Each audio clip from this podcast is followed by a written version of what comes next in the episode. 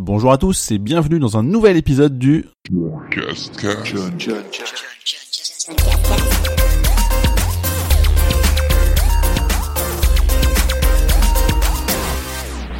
Aujourd'hui, troisième épisode hors série du John Cast dans lequel je vais recevoir une nouvelle invitée.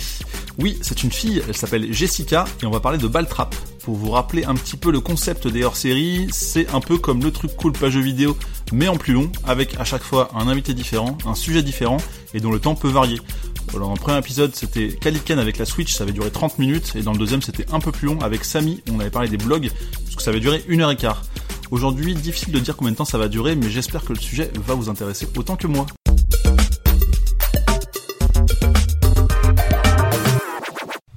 Bonsoir Jessica. Bonsoir Jordan. Comment ça va? Eh ben ça va très bien. Super. Bah, je suis ravi de te recevoir pour ce troisième numéro hors série de John Cascast. Eh ben ça me fait plaisir d'être là en tout cas. Alors j'ai des questions à te poser, comme je fais traditionnellement avec chaque invité. Ouais. La première, j'adore la poser, et je te l'ai pas demandé avant, c'est quand et comment on s'est rencontrés?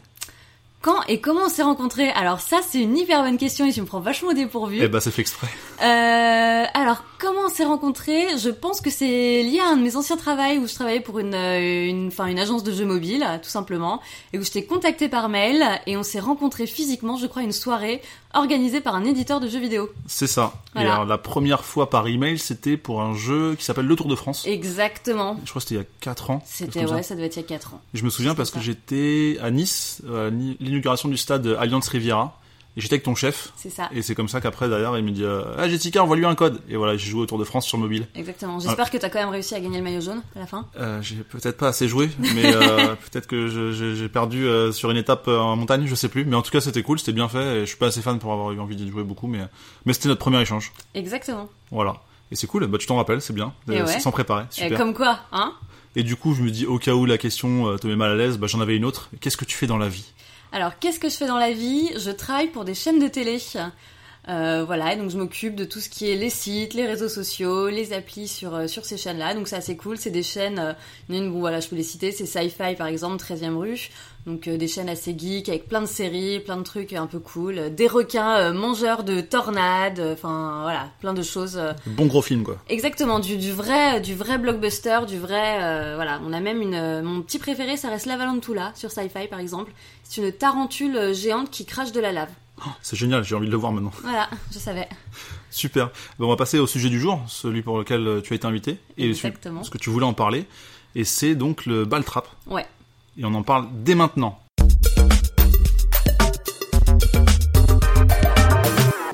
Donc le ball trap ou le tir sportif ou le tir sur plateau, il y a plusieurs noms. Est-ce que tu peux m'en dire plus? Ouais, alors exactement. Enfin, le ball trap, en gros, c'est un sport où on va tirer sur des plateaux d'argile. Alors, je sais pas si t'as déjà vu ça ou euh, ou si t'en as déjà entendu parler. C'est un sport qui se pratique au JO. Et en fait, le principe, c'est qu'on a des petits disques d'argile qui font à peu près, on va dire, euh, 10 cm, en gros, euh, globalement, 10-12 cm.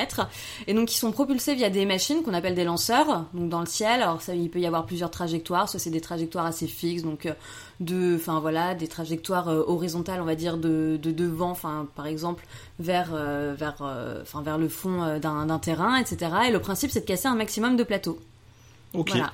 Et du coup, la question que je me pose euh, principale et que peut-être les auditeurs se posent, c'est quelque chose qui semble euh, un peu plus masculin, on va dire. Et comment t'es arrivé euh, là-dedans, en fait? Alors c'est vrai que c'est un sport qui est très masculin et je dois avouer que, euh, enfin de moi-même, je serais pas allée toute seule. Et en fait, c'est mon père qui en faisait déjà. Donc euh, quand j'étais petite, lui faisait déjà de la compétition, il faisait déjà tout ce genre de choses et euh, je le suivais sur les pas de tir. Euh, donc lorsque, enfin voilà, il partait faire les championnats de France, les championnats d'Europe, etc. Et du coup, bon bah au bout d'un moment, on grandit, on a envie d'essayer et la, la passion, le virus se transmet. C'est bien. Et du coup, tu tires euh, avec quoi, en fait? Il y a plusieurs types d'armes, j'imagine? Alors, il y a plusieurs types d'armes, c'est-à-dire que euh, le ball trap, ça se, ça se pratique avec un, fusil, euh, un fusil de chasse, en fait. Mais on va dire plus, plus technique, plus développé pour pour le sport, voilà, avec de meilleurs réglages.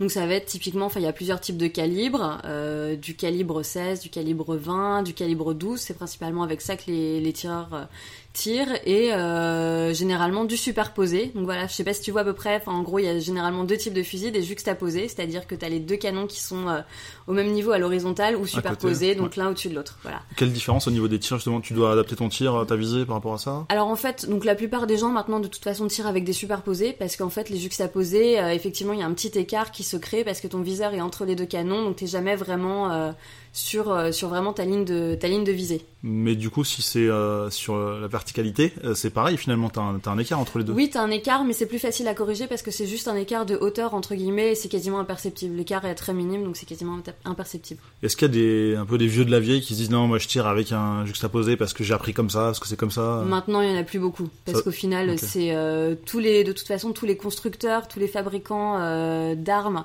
Euh, pour le pour le sport, pour le ball trap en tout cas, enfin ne font que des que des superposés, donc euh, il y a plus de il y a plus ce genre de, de problème, on va dire. Mais si t'as un fusil préféré, ça t'a fait gagner une compète il y a 40 ans, tu te dis pas euh, je veux tirer qu'avec ça toute ma vie ou enfin ça s'use vraiment, peut-être ça a une durée de vie justement? Alors c'est alors oui, ça a une durée de vie, ça dépend aussi en fait du, du niveau euh, de l'arme, etc. Typiquement, euh, il y a des fusils, enfin voilà, il y a des marques comme Perazzi qui sont des marques euh, très haut de gamme. Voilà, c'est des fusils qui vont coûter, qui peuvent coûter jusqu'à euh, 15 000 euros à peu près. Et, et du coup, donc là, c'est des fusils qu'on garde à vie entre guillemets, mais on peut les changer de temps en temps. Ensuite, il y a des fusils, on va dire plus bas de gamme. Euh, où là, bah oui, il y a quand même une usure qui se fait parce que euh, quand on tire de manière sportive, comme je le fais par exemple, c'est des entraînements ben, hebdomadaires, c'est euh, des milliers de cartouches euh, tirées dans l'année. Et du coup, au bout d'un moment, bah voilà, il faut, refaire soit les canons, il faut refaire tout ça. Il y a des éléments, il y a des petites pièces, voilà, de l'arme qui s'usent. Et du coup, ouais, il y a quand même pas mal de, choses. voilà, il faut en changer régulièrement. Et de toute façon, enfin, même si, même si le fusil convient toujours, enfin, fonctionne toujours et qu'il n'y a pas de souci, il y a quand même ce, Enfin voilà, de temps en temps, c'est bien d'en changer pour trouver une nouvelle dynamique, pour avoir un nouveau souffle, enfin voilà, une nouvelle, euh, enfin voilà, un nouvel élan euh, dans, euh, dans le tir. Du coup, tu parlais du prix euh, d'un fusil, mais euh, le budget par enfin annuel ou mensuel, je sais pas comment tu mesures ça, Euh, ça serait quoi alors c'est une bonne question et c'est assez rigolo parce qu'on va dire que j'ai un sponsor attitré qui est mon papa, donc Ah, d'accord. euh, voilà. Sponsor Donc, maison. euh, exactement, donc c'est assez pratique euh, là-dessus, mais c'est vrai que c'est pas un sport où, euh, enfin, voilà, c'est pas du, c'est pas de la course à pied où tu te dis j'achète une paire de chaussures, euh, je vais courir et voilà, ça me coûte rien entre guillemets, hormis ma paire, euh, ma paire de, de chaussures et, et basta. Là, c'est vrai que t'as un, il y a un vrai budget, c'est, euh, il faut penser donc euh, à tout ce qui est équipement, donc euh, la tenue, donc le gilet de tir, les choses comme ça, les protections auditives, les protections visuelles. Euh, parce que il faut euh, avoir des lunettes euh, pour tirer, il faut Mhm. avoir un casque pour se protéger les oreilles, il faut avoir tout ça. Il faut penser ensuite donc à tous les entraînements. Donc typiquement c'est bah c'est euh, enfin voilà des, des séries d'entraînement. Donc quand on va dans un club de tir, ça varie. Si c'est un club associatif, du coup ça va pas être très cher parce que c'est tenu par des bénévoles. Donc on va dire que tu vas pour 25 plateaux tirés, tu peux payer, on va dire, à peu près 6-7 euros. Euh, dans un club professionnel, ça va être aux alentours de 8-10 euros. Donc voilà, il y a quand même des choses comme ça. Et Ça ensuite, c'est le prix des plateaux sur Ouais. lesquels tu tires en fait. ça Exactement. ouais. Ok. Donc on va dire qu'une séance d'entraînement, euh, globalement, ça va me coûter, alors si j'enlève les munitions, ça va me coûter dans les 40 euros à peu près. Et euh, en rajoutant les munitions, bah voilà, c'est euh, ouais, c'est 50, euh, 60 euros euh, minimum quoi. Ah, c'est Donc, c'est hein. quand même euh, C'est quand même un investissement, c'est pas euh, voilà. Et ensuite, euh, le, le vrai autre budget là-dedans, c'est tous les déplacements parce que ben par exemple, enfin là on est à Paris. Oui. Et à de- Paris, voilà, et à Paris, en fait, euh, bah, t'as pas de stand de tir, quoi. Donc t'es obligé, euh, voilà, t'es obligé de te déplacer, t'es obligé bah, de prendre la voiture ou de prendre le train pour aller, euh, pour aller t'entraîner. Donc forcément, t'as plein de frais euh, annexes supplémentaires.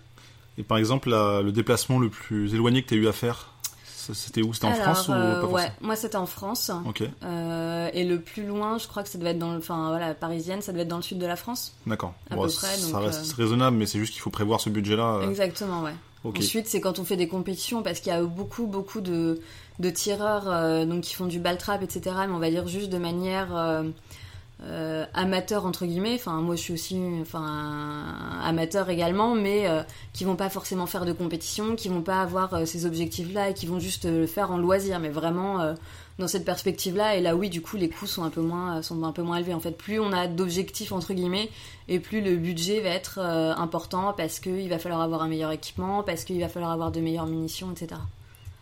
Et du coup, tu disais que tu as commencé avec ton papa. euh, Est-ce que dit, je me souviens plus, tu as dit à quel âge tu avais commencé? Non, j'ai pas dit à quel âge j'avais commencé. Et tu peux en parler? Ouais, ouais, ouais, y a pas de souci. Bah, bien évidemment, je suis là pour expliquer un peu. Euh, alors, j'ai commencé. Alors, la première arme que j'ai tenue avec laquelle j'ai tiré, bon, alors ça va peut-être faire peur à certains, j'avais 8 ans. Ok, on va couper le podcast. Merci beaucoup pour ton intervention. Voilà. 8 ans. Euh... Et c'était quelle arme du coup? Peut-être pas un fusil à pompe. Alors non, c'était pas un gros fusil, c'était vraiment un petit calibre, euh, un tout petit, enfin voilà, qui fait quasiment pas de recul, etc. C'était vraiment pour euh, voilà pour me montrer ce que ça faisait cette sensation là, mais euh, je vous rassure, hein, je l'ai pas fait toutes les semaines non plus. mais 8 ans quand même. Oui c'est ça. Et par contre non, j'ai vraiment commencé alors dans un dans un concept que je ouais, on peut appeler ça comme ça, un concept en fait d'école de tir, c'est-à-dire que j'ai commencé à 13 ans euh, où en fait on apprend donc avec des armes qui sont spécialement conçues pour les jeunes. Parce qu'en fait le tir, c'est vrai que le recul, etc., ça peut quand même provoquer pas mal de, enfin de, de, problèmes au niveau, euh, enfin des os, de l'épaule, etc. Et du coup, euh, moi j'ai commencé en école de tir où on a des fusils qui s'appellent des swing traps. En fait, c'est des fusils euh, assez rigolos. Si vous savez pas ce que c'est, je vous invite à aller regarder sur euh, sur internet pour voir un petit peu le, la tête de ces de ces fusils, voilà. Swing trap. Exactement. Mmh. Et, et en fait, il y a des gros, enfin ça c'est en fait c'est comme un fusil entouré d'un énorme euh, d'un gros tube euh, qui permet en fait de réduire énormément le recul et on tire avec des cartouches euh, subsoniques dans ces fusils c'est-à-dire que en fait elles sont euh, elles ont une vitesse réduite, ce qui fait en fait que euh, bah, le, le, recul est moins fort et du coup c'est beaucoup plus agréable, c'est très doux, il y a quasiment aucun recul, enfin c'est voilà. Donc pour apprendre, c'était la meilleure, la meilleure école. Toi, t'as commencé à 8 ans. Moi, la première fois que j'ai tiré, et la dernière, c'était à 30. et ça m'a fait flipper. J'ai fait ça quand j'étais à l'E3 Los Angeles. Il y avait un, enfin, un truc de tir où c'était vraiment un peu comme dans les films. Hein. T'as ouais. un espèce de gros Mexicain, un mec avec des gros bras et tout, tatoué de partout. Enfin, ils sont tous un peu comme ça, quoi. Et au final, euh, bah, ça m'a fait vraiment flipper parce que c'est, euh, j'aime, pas la sensation euh, que, que t'as, bah justement le recul avec un tout petit pistolet, je l'ai senti.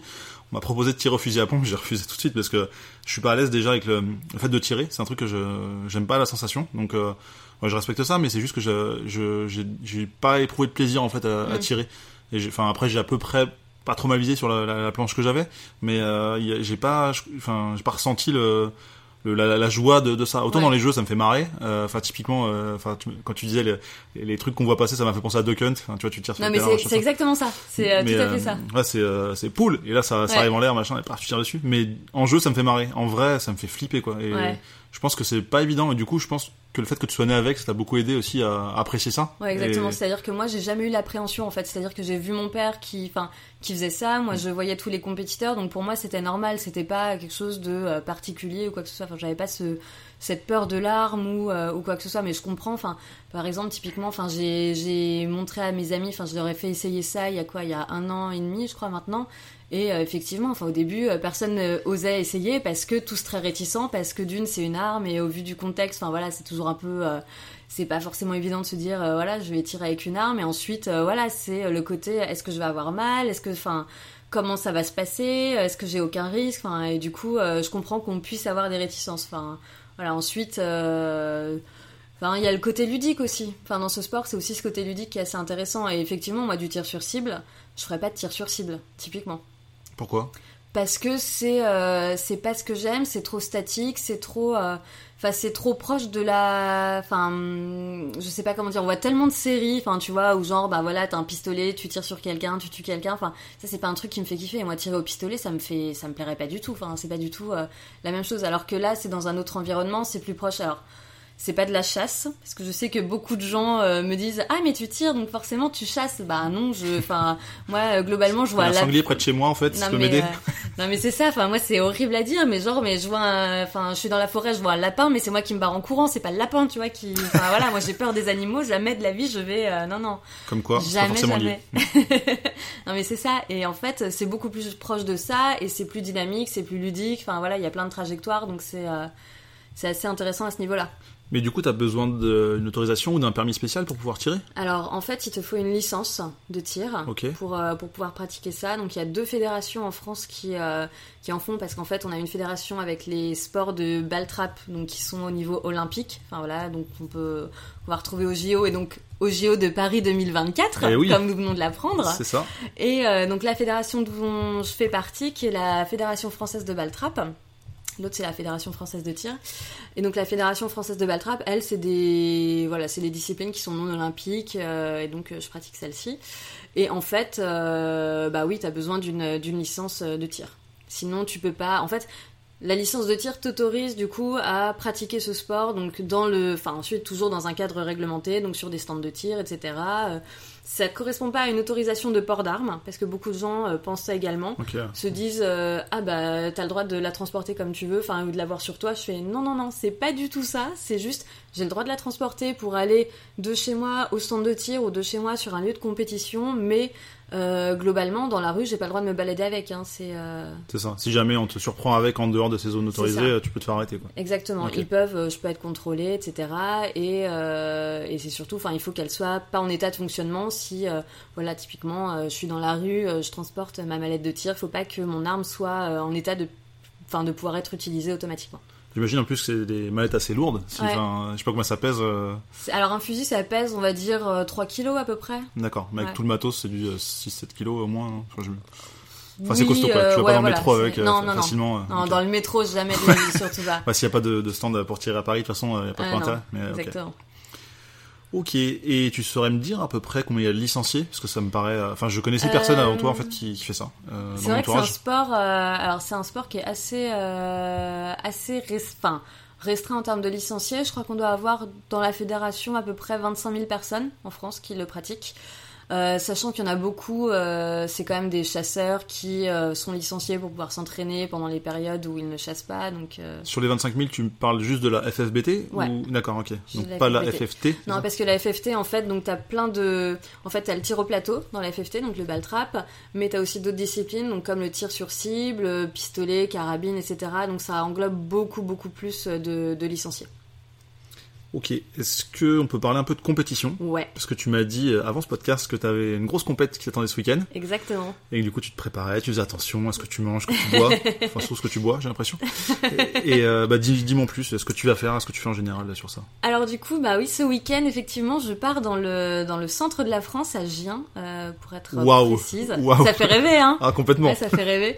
Pour les championnats de France d'une discipline donc de baltrap qui s'appelle le compact sporting. Alors Ah bah là. une, euh, voilà, là je pense que j'ai perdu tout le monde. euh, Restez, restez, ça va être bien encore. donc voilà, donc il y a à peu près, euh, je crois, 500 participants donc qui Ok. sont engagés. Soit Et, 10% euh, des licenciés quoi. J'exagère. 10%, bah non, beaucoup moins, tu vas beaucoup- calculer. Mais bien sûr, c'était une blague. C'est pour dire qu'il n'y en avait pas, mais en fait. Ah, c'est euh, ça, ouais. T'es- 500 sur 25 t'es 000. nul hein, en maths, c'est- quoi, t'es nul en maths, c'est tout. C'est pas le, le podcast des maths, c'est le podcast du Baltrap. Alors Ok, t'écoutes 500 fais gaffe, personnes. Fais gaffe. Euh, donc ouais, 500 personnes et non, c'est sur euh, c'est sur trois jours. Donc du coup, euh, c'est alors durant une compétition, donc il y a plusieurs types de compétitions. Donc on a des compétitions régionales où là ça dure une journée et on va tirer euh, 100 plateaux dans la journée. Donc quatre séries de 25 plateaux en fait à chaque fois. C'est pas 100 plateaux d'affilée, heureusement, parce que sinon je pense qu'on sera un petit peu cuit à la fin à la fin de la journée. Euh, et en fait les championnats de France ça se tire sur euh, trois jours, donc on tire 200 plateaux au total. Euh, donc 75 le premier jour, 75 le deuxième et 50 le dernier. Voilà, donc c'est euh, c'est euh, c'est pas mal d'entraînement, c'est beaucoup de beaucoup d'analyse de trajectoire, beaucoup de choses comme ça. Le vent, tout ça. Euh, ouais, le vent qui joue, mais au final, enfin ton plateau, s'il est, ouais, c'est ça, ça va très vite et euh, c'est vrai que le vent peut altérer, enfin les trajectoires, les faire euh, les faire varier énormément. Mais euh, au final, ça va tellement vite que bon bah s'il y a s'il y a une rafale de vent, euh, tant pis, tu l'as loupé et c'est tout quoi. C'est tu ne peux t'en prendre qu'à toi-même dans ces cas-là, qui est le, le propre des sports individuels. Et du coup, bah alors, je sais pas si tu fais plus souvent sur 100 ou sur 200 en général tes compétitions? Euh, Enfin, ça dépend de la compétition. ça- ouais, c'est ça, ça dépend beaucoup des compétitions. Les petits concours régionaux ou les championnats de ligue, c'est 100 plateaux. Euh, ce qui est sur 200 plateaux, oui, ça va être des sélections nationales, donc pour rentrer en équipe de France. Euh, ça va être les championnats de France, ça va être les championnats d'Europe, du monde, euh, etc. Alors, avant de parler peut-être des, des grosses compétitions, mais justement sur 100 en moyenne, enfin disons que tu serais satisfaite à partir de combien?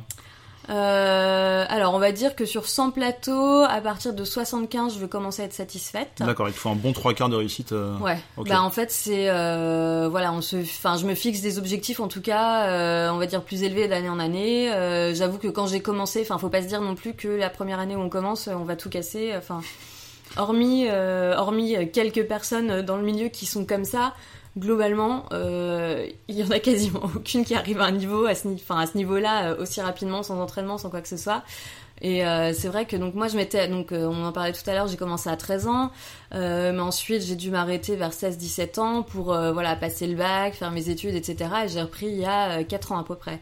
Et c'est vrai que quand on reprend, on se dit euh, oulala ça va être compliqué et ouais c'est hyper compliqué il faut s'accrocher il faut s'entraîner énormément c'est enfin voilà c'est des heures et des heures faut réapprendre les techniques faut réapprendre les bases euh, enfin c'est un travail de longue haleine c'est pas euh, c'est pas inné Et je rebondis sur ce que tu as dit un petit peu plus tôt. Euh, je crois que tu as conjugué, enfin, tu as, accordé, pardon, au, féminin. Euh, c'est des championnats entre filles, enfin, ou c'est ça mixte, ou ça dépend. Alors en fait, les championnats sont mixtes, mais il y a des catégories. C'est-à-dire que le classement, donc sur l'ensemble, enfin voilà, typiquement, donc moi je, je suis licenciée en région Bourgogne.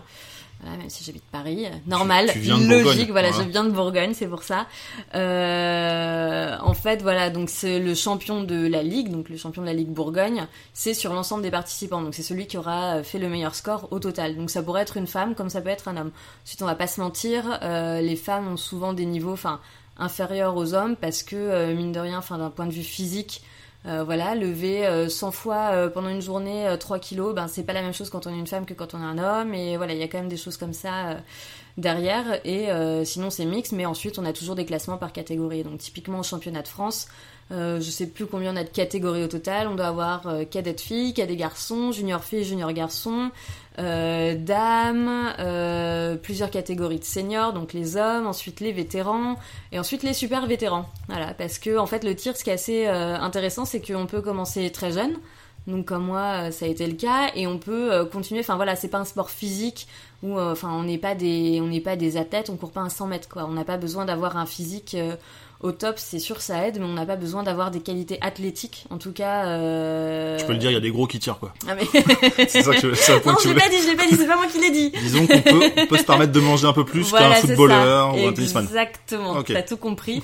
Et du coup, on peut continuer, enfin, jusque très tard. Enfin voilà, il y a des personnes qui tirent euh, qui ont 75, euh, 75 ans, typiquement. Donc voilà, c'est euh, C'est bien. ensuite c'est euh, une passion, c'est euh, voilà. Tu dois arrêter un jour?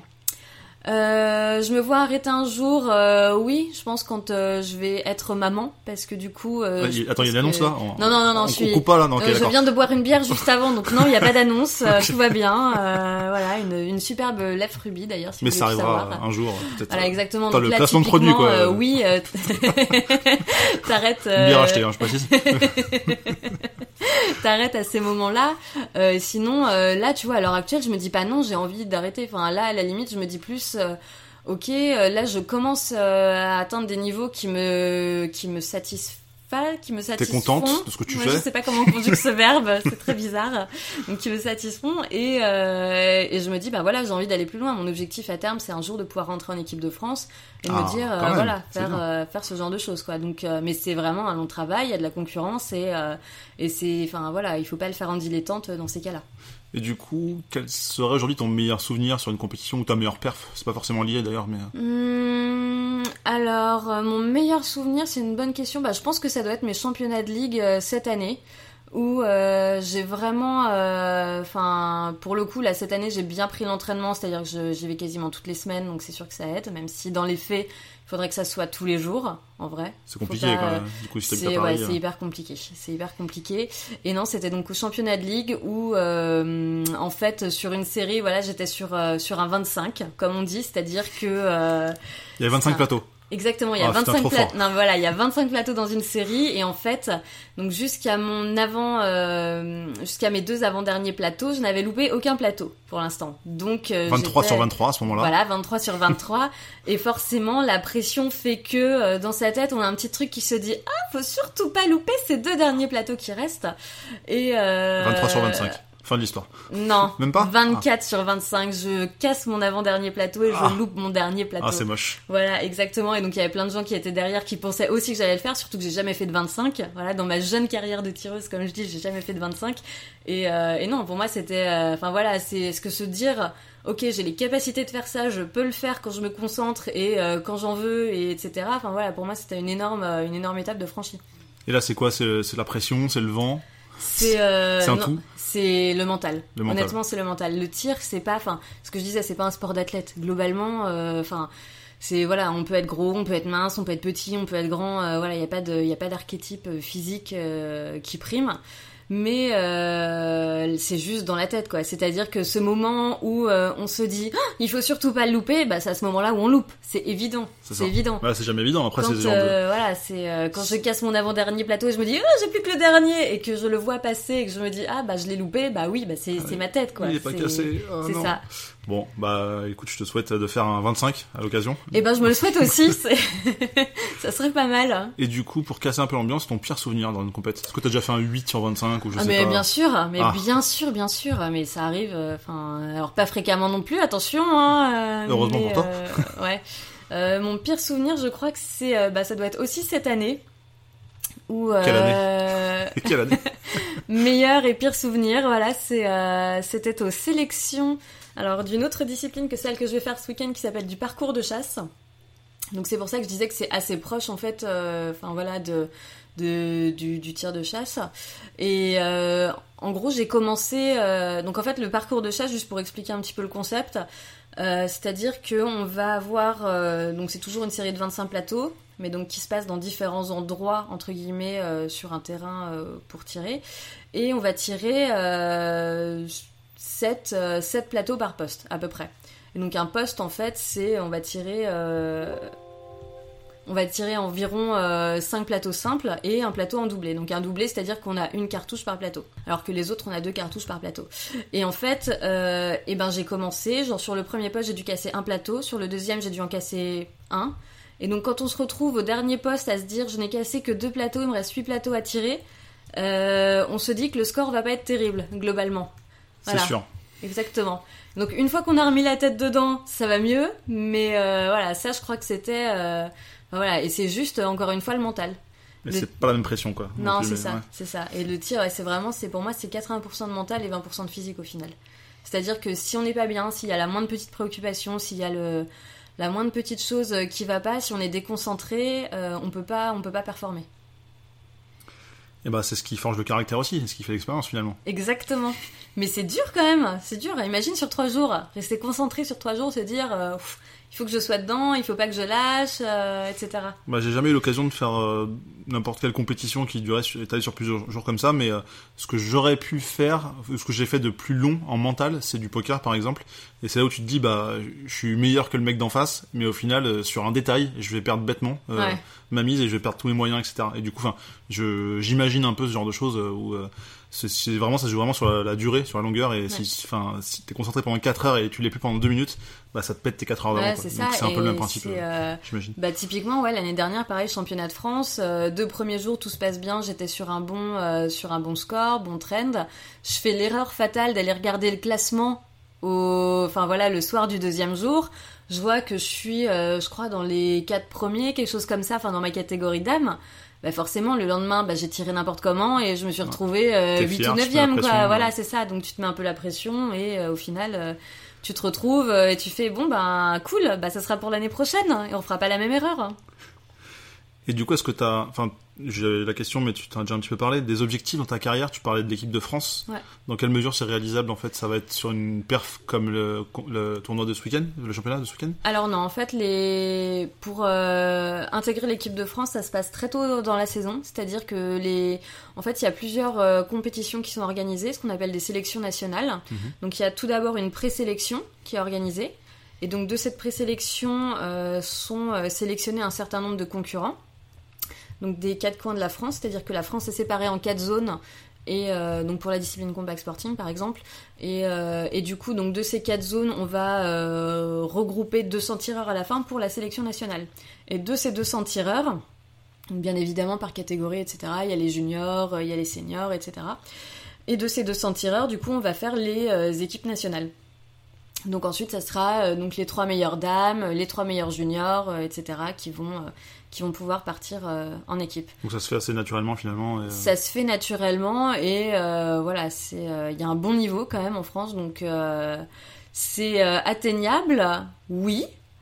Euh, dans quel délai, je ne sais pas. Ça va dépendre. euh, Enfin voilà, c'est l'entraînement, c'est tout ça. C'est euh, globalement c'est un sport où il faut s'entraîner. On peut pas. euh, Il y a des gens voilà qui sont doués, mais il faut s'entraîner. Il faut garder euh, le rythme, la technique. euh. Mais c'est vraiment mérite. Il y a pas un moment où euh, tu peux faire, une... enfin, je sais pas, t'es mauvais toute l'année et sur une session tu déchires tout, tu bats, je sais pas quel record, tu bats, je ne sais Alors- pas quel champion, est-ce que tu peux te faire repérer pour te faire intégrer dans euh, ça marche pas comme ça? Non, ça marche pas comme ça. Et c'est au mérite oui et non, c'est-à-dire que euh, bah, moi je suis licenciée en Bourgogne, mon club il est à Dijon.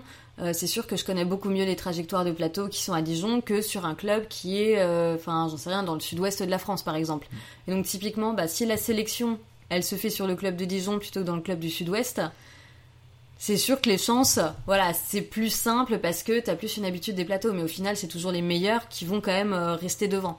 Tu vois, c'est, il y a quand même ce ce côté où bah oui c'est l'entraînement c'est les capacités techniques c'est les capacités euh, voilà de enfin de concentration euh, c'est ça qui joue au final hein. Et comment on suit un peu les compétitions? Si par exemple ce week-end euh, on veut voir tes résultats, euh, est-ce que c'est possible euh, plus ou moins en temps réel ou au moins une fois par jour Ou il y a des, des sites un peu euh, sur le site de la FFBT par exemple pour voir ce genre de choses? Alors exactement ouais on peut aller sur le site de la FFBT donc le, le soir en gros euh, chaque soir euh, les résultats seront mis à jour pour voir du coup les scores etc si enfin voilà avec tous les noms les catégories les classements provisoires.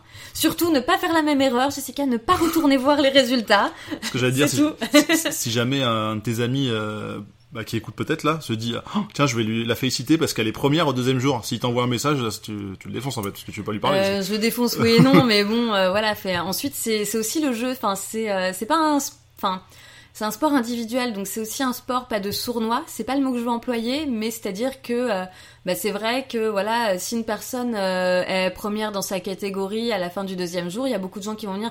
Ah, t'as vu ton score, c'est bien, etc. Enfin, c'est aussi un peu. euh, Faut travailler ça quoi. voilà, exactement. C'est il faut euh, savoir un peu se créer une sorte de carapace entre guillemets pour euh, se dire bon bah voilà ça m'atteint pas, j'y pense pas, etc. Ensuite tout le monde le vit pas de la même façon forcément. hein. Il y en a que ça va pas déranger du tout, mais moi je sais que voilà typiquement euh, j'ai tendance à mettre la pression sur ce genre de détails et euh, oui euh, si on vient me dire ah c'est bien t'as bien tiré continue comme ça euh, ça va le faire. Bah ouais bah non c'est là où je vais perdre tous mes moyens et je vais faire euh, n'importe quoi. Je vais retrouver euh, enfin tu vois je vais me retrouver avec un 8 et je vais faire ah bah dommage. Quel dommage, tant pis. Et niveau JO, on va être très chauvin, mais est-ce que les Français ont déjà eu plusieurs médailles J'avoue, je, je suis souvent les JO, mais j'ai pas trop souvenir du tir, à part peut-être en 2016.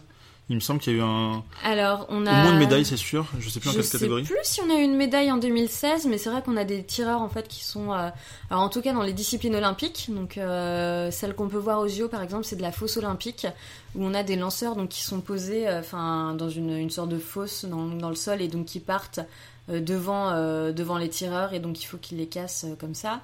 C'est vrai que ça c'est des comme le ski aussi, le ski olympique. Donc ça, c'est des disciplines euh, olympiques.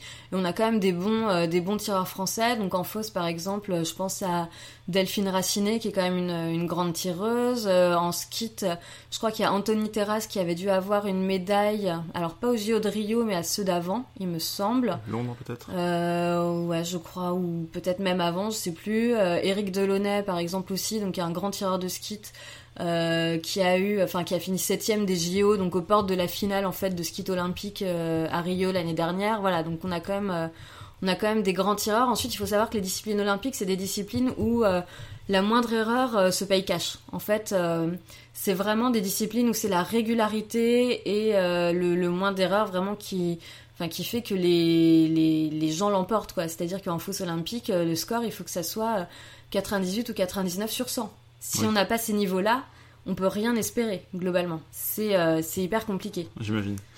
Et du coup, est-ce que tu connais un peu, euh, bah alors, je me référence au foot, le sport que je connais le mieux, où les, les sportifs professionnels gagnent des millions et c'est surpayé. Côté euh, tir comme ça, euh, est-ce qu'on peut en vivre facilement ou il faut vraiment être extrêmement bon et envie de ses sponsors ou est-ce que tu t'en sais un peu plus? Alors je connais très peu de tireurs qui en vivent globalement Même s'ils sont très bons. Même s'ils sont très bons. Alors certains ont peut-être des contrats, enfin voilà, des types euh, comme les contrats des athlètes des JO dans la gendarmerie, ce genre de choses. Euh, mais en tout cas, moi, dans les disciplines dans lesquelles euh, j'évolue, hormis si c'est des personnes qui ont eux-mêmes des stands de tir, où là c'est un peu différent, c'est-à-dire qu'ils en vivent, mais aussi parce que via la vente de d'autres gens, ou, enfin voilà, viennent euh, viennent vivre leur passion sur leur stand. Mhm. Euh, globalement, il y a quasiment personne qui peut en vivre parce que c'est pas un sport médiatisé, contrairement ça. au foot où euh, bah t'as Adidas, t'as Coca-Cola, t'as Nike, tu vois, qui les sponsorisent comme ça. Euh, nous, on n'a pas des, enfin oui, il y a des contrats de sponsoring, mais euh, enfin ça te permet pas de vivre globalement. C'est impossible. Ok, j'ai une question un peu pourrie. Euh, quand tu tires, t'as des traces d'impact de balles autour de toi qui se répandent, j'imagine? Euh, alors, peut arriver. c'est, euh, en fait, quand on tire, c'est des cartouches, donc c'est pas des balles, vraiment. Ok. nous. Euh, mais alors, du coup, tu as du plomb qui se, voilà, Qui se répand. exactement, qui se répand. Euh, mais pour euh, pour pallier à ça, donc dans certains clubs, je pense par exemple en Alsace, il y a le club de Cernay où ils les font régulièrement. C'est-à-dire qu'il y a des entreprises qui viennent récupérer en fait la terre avec le plomb pour ne récupérer que le plomb après, pour éviter qu'il y ait trop de voilà trop de pollution, trop de choses comme ça. euh, voilà, parce que c'est on peut se dire oui écolo. effectivement Mm. c'est pas très écologique. Et c'est vrai que ça l'est pas forcément, et qu'à terme, enfin on le voit dans d'autres pays où ils ont plus le droit de tirer avec des cartouches au plomb. Euh, on sait qu'à terme, euh, la France, ça va y arriver aussi, et euh, c'est peut-être pas plus mal de toute façon, au final. Et du coup, enfin, ma question pourrait n'était pas tellement posée, mais est-ce que ça, enfin, je sais pas, ça t'est déjà arrivé de tirer une compète ou un entraînement ou autre et de prendre l'avion après? Est-ce que tu peux avoir des problèmes de contrôle? Parce que moi, ça m'est arrivé qu'on contrôle mes mains et je sais plus la ceinture, dans des contrôles un peu aléatoires à l'aéroport, et euh, pour voir s'il n'y a pas des traces de plomb justement. Et j'avais peur que ça m'arrive quand j'avais tiré à Los Angeles au Ah. retour. Et du coup, est-ce qu'on on peut être confronté à ce genre de problème en faisant du tir? Alors ça m'est jamais arrivé, mais effectivement tu peux y être confronté. Enfin, typiquement, euh, moi après une compétition, c'est évident que j'ai des traces de poudre euh, sur les doigts, etc. Enfin, c'est euh, Mais tu peux justifier avec ta carte, ça peut suffire à- à dire. J'imagine. Ensuite, faut savoir que même nous, enfin, tu vois, typiquement, quand tu dois voyager avec une arme, c'est assez compliqué. C'est-à-dire qu'il y a une autorisation nécessaire à avoir et, euh, alors je sais plus le délai, mais en gros, c'est soumis à l'approbation du capitaine, euh, enfin, du commandant de bord. D'accord. Parce qu'en fait, ton arme ne voyage pas en soute, elle voyage dans la, la cabine du commandant de bord. Ah, dans la cabine. Ouais, exactement. Ah, parce que c'est des, enfin voilà, c'est des choses un peu, euh, un peu spécifiques. Et donc, si le commandant de bord n'a pas envie de, de, de, enfin voilà, de prendre ton arme dans la cabine, Tu prends pas l'avion.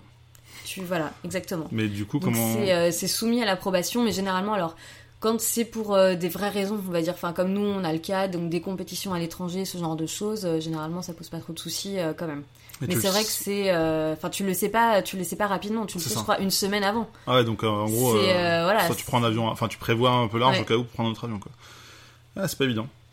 Mais bon, Mais bon, c'est normal aussi, hein. C'est euh, Oui, oui, à la limite, normal. vaut mieux se dire que c'est comme ça plutôt qu'il n'y ait pas de contrôle ou quoi que ce soit. Enfin, la- Et- je serais pas rassurée de savoir que des gens peuvent se balader avec des flingues dans un avion globalement. bah je suis d'accord. Mais du coup, pourquoi c'est pas en soute directement? Ça, ça pose problème? J'en ai aucune idée. Je sais pas du tout. Je me suis jamais posé la question. Je sais pas. C'est peut-être. euh, Parce que ça serait rien, plus simple. En théorie, tu peux pas aller en euh, soute pendant le voyage. Oui, bah oui. Enfin, euh, Mais c'est peut-être ensuite pour la manipulation, je sais pas, tu vois, avec euh, comme, enfin, on les voit mettre les valises, etc. sur euh, les tapis. Enfin, peut-être Ok, qu'il y aura plus de ouais. soucis à ce niveau-là. euh, Je sais pas. c'est peut-être ça, en effet. Je me dis. Je pense qu'on a Eh, pas mal fait le tour du sujet. Sherlock Holmes, hein T'as vu Il y en a là-dedans, hein Il y en a. Pas mal. Euh, donc moi je disais, on a peut-être euh, fait le tour du sujet, mais j'aurais une dernière question à te poser. Euh, si par exemple quelqu'un nous écoute et dit ah ça a l'air trop bien, euh, finalement c'est pas si euh, euh, pourri que ça, je sais pas.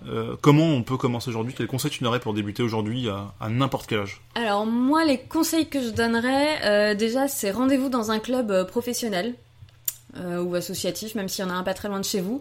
Euh, vous aurez des gens qui vont pouvoir vous aiguiller, vous montrer un petit peu les bases, vous faire essayer. Euh, voilà. Avec les Ensuite- swing traps? Euh, les swing traps, c'est pas partout malheureusement, il y en a pas partout, mais. euh, J'avais noté parce que sinon j'aurais jamais je, je vois, je vois, eh, dis donc, hein. C'est pas mal. Euh, Qu'est-ce que je pourrais donner? Allez-y, euh, l'esprit le plus ouvert possible.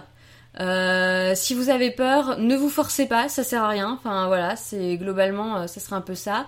Et ensuite, euh, ben regardez vraiment le côté ludique de la chose. Enfin voilà, c'est euh, globalement c'est des cibles, il faut il faut les casser. Et voilà, c'est vraiment le côté ludique, je pense qu'il faut voir derrière ce sport plutôt que un voilà un sport euh, pas forcément euh, hyper cool. Et si vous voulez plein d'infos, il y a un site donc le site de la FFBT, la Fédération française de Valtrap, qui est euh, voilà qui regorge de, de plein d'adresses euh, de clubs de tir. euh, voilà où que vous soyez en France, il y en a il y en a globalement dans toutes les régions, donc où que vous soyez, vous pouvez en trouver. Et, euh, et voilà, et euh, pas d'inquiétude si vous n'avez pas d'armes, parce que euh, je me dis en que louer. voilà, on peut en louer pour essayer avec une assurance à la journée, où euh, voilà, quelqu'un va pouvoir vous montrer un petit peu comment ça se passe, où vous allez pouvoir être initié. Et, euh, et voilà, en espérant que ça vous plaise. Mais en tout cas, le- les rares fois où je l'ai fait, les gens étaient assez convaincus. Les rares fois où j'ai vu des gens être initiés, ils étaient aussi assez contents. Enfin voilà, de l'expérience, d'avoir pu faire ça. Ils étaient assez, euh, assez ravis. Ensuite, prenez de l'arnica. Ça, c'est un autre petit conseil. Euh, ayez un tube d'arnica sur vous, ça peut servir parce que euh, voilà, il se peut que vous ayez peut-être un petit bleu à l'épaule, euh, mais c'est pas grand-chose, ça passe vite. Euh, et voilà, je crois que c'est à peu près les petits conseils euh, que je pourrais donner. Et bah, si ça donne envie à des gens, c'est plutôt cool. En tout cas, le site dont tu parlais, c'est le ffbt.asso.fr, parce que j'ai l'URL sous les yeux. Donc, si vous voulez faire un tour, bien au pire, ça se trouve facilement, j'imagine, hein, FFBT euh, sur Internet.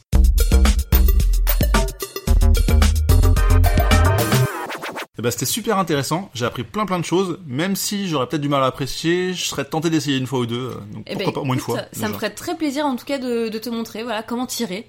Et bah, le plus proche possible euh, de Paris, si possible.